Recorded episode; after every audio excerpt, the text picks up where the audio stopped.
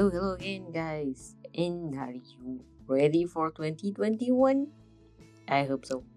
So, um, if you are hearing me in another time, then amazing.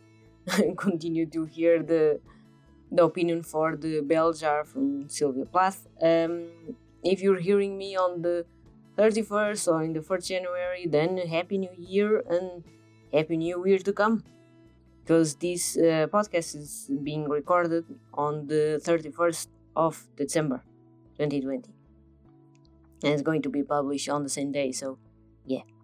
Um, so I've read this book The Bell Jar um, and I was uh, wondering because I had um, I had uh, like a challenge for myself to read the difficult books that I wanted to that I'm been that I was being postponing uh, the difficult books that or the authors that I was being postponing like the whole year or four years uh, and that I wanted to read like obligatory so to say.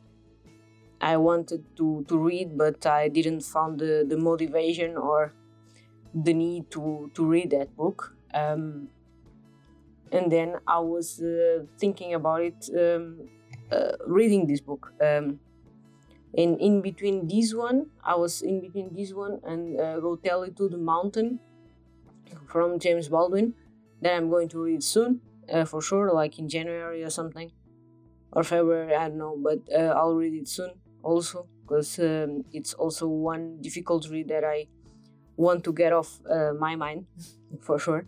And what motivated uh, me to read this one now um, so I've been reading The Feminine Mystique is a um, non-fiction uh, book that I'm going to review it soon for sure. And uh, it's a non-fiction that I'm reading a little slowly, but uh, it's about the American women, the especially the housewives in the 60s and the 50s. Um, and I thought it would be a nice one to read uh, this one, this uh, Sylvia Plath book. And since I had it on Kindle, then yeah then it will be um, a nice way to take the book on the go. And uh, it seems really uh, really nice um, and really awkward and weird. Uh, also i had a friend that read this book for a short while and um, uh, a mulher que ama livros. Uh, she's like the, the most productive person i know in the this whole um, booktube and um, Instagram and all all that jazz, and the whole opinions about books and uh, yeah, um, the most productive person I know. And uh, and then um, she was saying that she couldn't, uh, she didn't knew if she couldn't make um, an opinion, a review about this book, and that left me also curious because I was like, well. you know when you stop like for a second and you think well that was me. I thought that at the time. Um, because it was really astonishing um, that uh, the most the most product, uh, productive person that I know couldn't uh, do a review for this book, and then I I got it right. Um, and then all those motives uh, made me curious to to read this one now instead of the uh, go tell it to the mountain. I I thought it would be um, a benefit to to read it now because I was also reading the um, uh, the feminine mystique, and uh, it will pass right along. And um, and I I aim to finish this one earlier than the feminine mystique. Surprised to say. so it seems like uh, it's very autobiographical. I thought that was my um, my vision of the book is that is uh, very very autobiographic um, and uh, since it was the only one uh, book that she wrote it felt even more um, like the only book um, only a fiction novel that she wrote. Um, it felt even more close it felt even more uh, autobiographical because uh, she she published before the colossus. It was a poetry collection that I got also curious about to to read. what is it and all that. Um, I don't know if you know, but this book talks a lot about uh, depression because um, she had depression. Uh, she had uh, clinical depression, what is called also bipolar level 2. And uh, it talks a lot about um, some experiences and flashbacks of um, the character life that is not herself, so to say, but it feels a lot like herself sometimes. Um, and so most of the experiences reveal or make you believe that is very autobiographic and this um, very uh, very shocking and difficult to read uh, the way that she writes. Like in the beginning it's a little more it's easier to read but then uh, further um, you get a little what's going on here and what's going on with the story and you kind of get a little mixed up. Uh, and that uh, that is difficult. It's not um, it's not the, the easiest thing to read and it's pretty shocking. And uh, this book was published in the 1967 in the UK and in USA in 1971 and that was the, the wish of her mother and husband or ex-husband i don't know. Uh, since she um, died of suicide a month after the novel was published in the uk um, and then when you read that uh, when you search online for that it's already difficult to read and to process the story in itself and when you read you're going to know what i'm talking about um, and so she began to um, to write this book in 61 after she got separated from her husband and went to live in London. And then she got um, a, a, sponsorship um, from a fellowship in uh, of Harper and Row. Um, and this book was uh, criticized. Um, the novel was criticized as disappointing. I'm just quoting: disappointing, juvenile, and over raw and uh, yeah then it got like first publishing titles as diary of a suicide and um, the girl in the mirror and when i read these titles i was uh, rolling my eyes non-stop because uh, they are really obvious um, it's obvious and it's it's painful uh, i i think it's like if you read this um, if every woman reads this book she sees a cry for help. I just it's it's so obvious, and I think like every person, is, if it it's not a psychopath, and uh, if this person has a tiny little of empathy, not even like five percent of empathy, then it's going to notice that is a damn cry for help. It's like I I get it if uh, if a person is like out of uh, out of the whole deal and thinking um, without any emotion that is going to be um, disappointing, juvenile, and overall. Uh, yeah, you're going to think that if you are going to think just in literary great works, um, you're going to compare them for sure. But if you are seeing off an emotional perspective kind of way, and if you're having 5% of empathy, you don't need more, but like 5% of empathy, you see that that is a cry for help this book and um, since i'm reading also the feminine mystique that is also really nice because it deals with a lot of uh, psychological uh, disturbances that women had in these times. Like in the 50s in the 60s they had a lot of um, psychological disturbances that you they were ignored like the hell ignored that you can if you can prescribe it. It was they were ignored to the most uh, obnoxious way. Like um, the whole world was uh, recovering from the world war ii and everybody was um, chaotic and desperate and uh, everybody wanted to um, make it better for themselves or for families and all that and uh, psychological traumas were ignored and uh, because most of the women were not at war and uh, they didn't live the war by themselves. Some did. Um, but some they uh, they leave the war uh, far away in their homes, um, like fighting for their families, uh, fighting for themselves, uh, doing everything for themselves. They started to work, most of them, and they started to go out. The, this whole um, uh, feminism burst the, that started in the 20s. They got even bigger. Yeah, they got even stronger.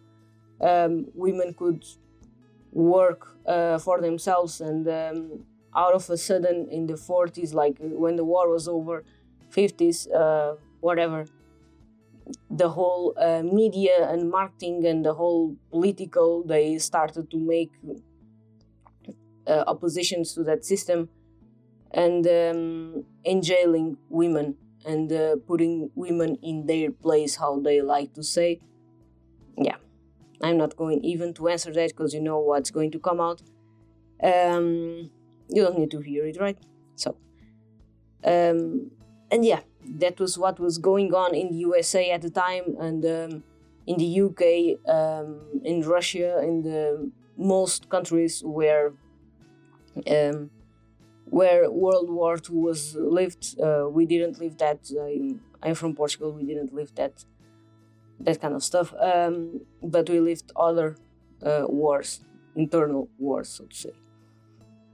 And uh, that whole area, the the whole uh, psychological area, the whole um, what am I going to do, this whole confusion, um, it overwhelmed women, and they were tossed to the side. They were ignored. Um, all these psychological traumas, they were ignored to the whole core um, it was a difficult time also. And then she got uh, they got uh, pushed to to their homes. Uh, like the society they turned against women so to say instead of uh, supporting them and say yeah go study and uh, go do your work and do your thing. Uh, they got even pushed down because the whole society um, made um, a great propaganda great efforts to put women at home because they needed to be cooking, they needed to be uh, cleaning and waiting for their husbands the, the whole life. It's like if you want to do that, it's amazing. I value your efforts. Go, sister, amazing. But um, don't try to push that on everybody because not everybody. Uh, they are, we are not the same. It's like we are not. Um, God made prototypes to be uh, all the same time programmed uh, to be all housewives or to be all mechanics or I don't know. Uh, we are different and everybody has different needs. And you can see uh, in this book as a cry for help from a woman that had a lot of traumas, that had a lot of uh, psychological damage in between herself. And um, and she get like thrown away uh, said that she that the whole work was disappointing juvenile and overall he could have some ed- editing? Yeah he could. Could have some editing and some polishment for sure. But um, you just can't say that to a person's cry for help. It just um, you need to have a little it's not sensitivity don't don't don't give me with that you need to be a little professional and see when you have a diamond in a row in your hands. And what what do diamonds need? They need to be polished. Diamonds need to be polished. Like the Bell Jar diamond needed. Just a little adjustment uh, here and there. Just it's not it's not that, that is juvenile or, or pitiful or some some crap to to have like the diary of a suicide in the in the cover and uh, off you go. No, that's beautiful. And um, yeah, uh, there was uh, they were just like uh, judging on the surface, and um, I wanted to, to to enjoy this one to talk a little about the um, mental health and uh, especially also the mental health that we are living now in the 2020 because if we are going to compare there are a lot of uh, issues being ignored in the 2020 uh, with this whole pandemic and crisis and all that um, a lot of psychological damage um, from people that we don't even knew a lot of um, divorces happening a lot of um, crisis happening uh, people feeling alone or feel, feeling overwhelmed or um, yeah uh, they just we should uh, or maybe most of the people should create um, a network of support in between people. And um, yeah that should be that should be something um, that we just do. And unfortunately we don't do that. We just uh, go around ourselves and um, and say everything is fine and move on with it and that is awful because um, the thing is that if you are go- going to ignore your issues and your problems forever they are going to come up someday and they are going to come up really strong. And that's what i'm saying it that's what she's saying also because um, they are going to burst out any day. And um, and we should use the network uh, the the whole uh, internet and all that for positive things. Uh, we should learn more we should support more and we should have a lot more empathy um, than what we are having now um, especially in comments that you publish online in uh, stuff that you say i don't complain about my uh, small community because i love them.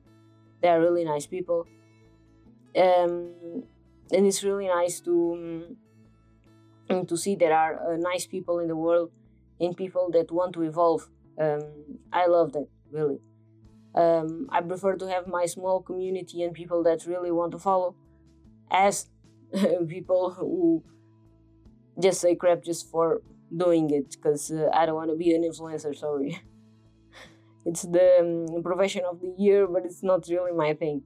Um, and yeah, I um, I love the whole um, controversial thing that um, you can think about in your head. Uh, you can roll around and roll around, and uh, still you have stuff to learn when you read this book, when you go further in the history of uh, Sylvia Plath, when you go further in his in her life, when you go um, even further on what um, she ought to be and what she wanted to say, for sure. What she wanted to say was the most uh, precious thing, and we shouldn't ignore cries for help when we see one. Even so sometimes people don't want to be warned. People don't want to be um, because yeah everyone has his own uh, pride and ideas and sometimes people don't want to to go further on that but um, go slow if uh, if those people are like that just go slow and um, go soft so to say and maybe you can reach the, the heart of this person uh, but yeah, we shouldn't ignore that. That should be uh, noticed. And so that was uh, all I had to say. I hope you have a, a nice year. Uh, I hope you have nice readings like I had. I love the readings that I had uh, this year. If you see my Instagram, you can see my top five. Um, I love to to make um, podcasts. Um, and to have my listeners um, and to have your comments, your feedback. Um, I really love that, and uh, let's keep it going for the next year. And 拜。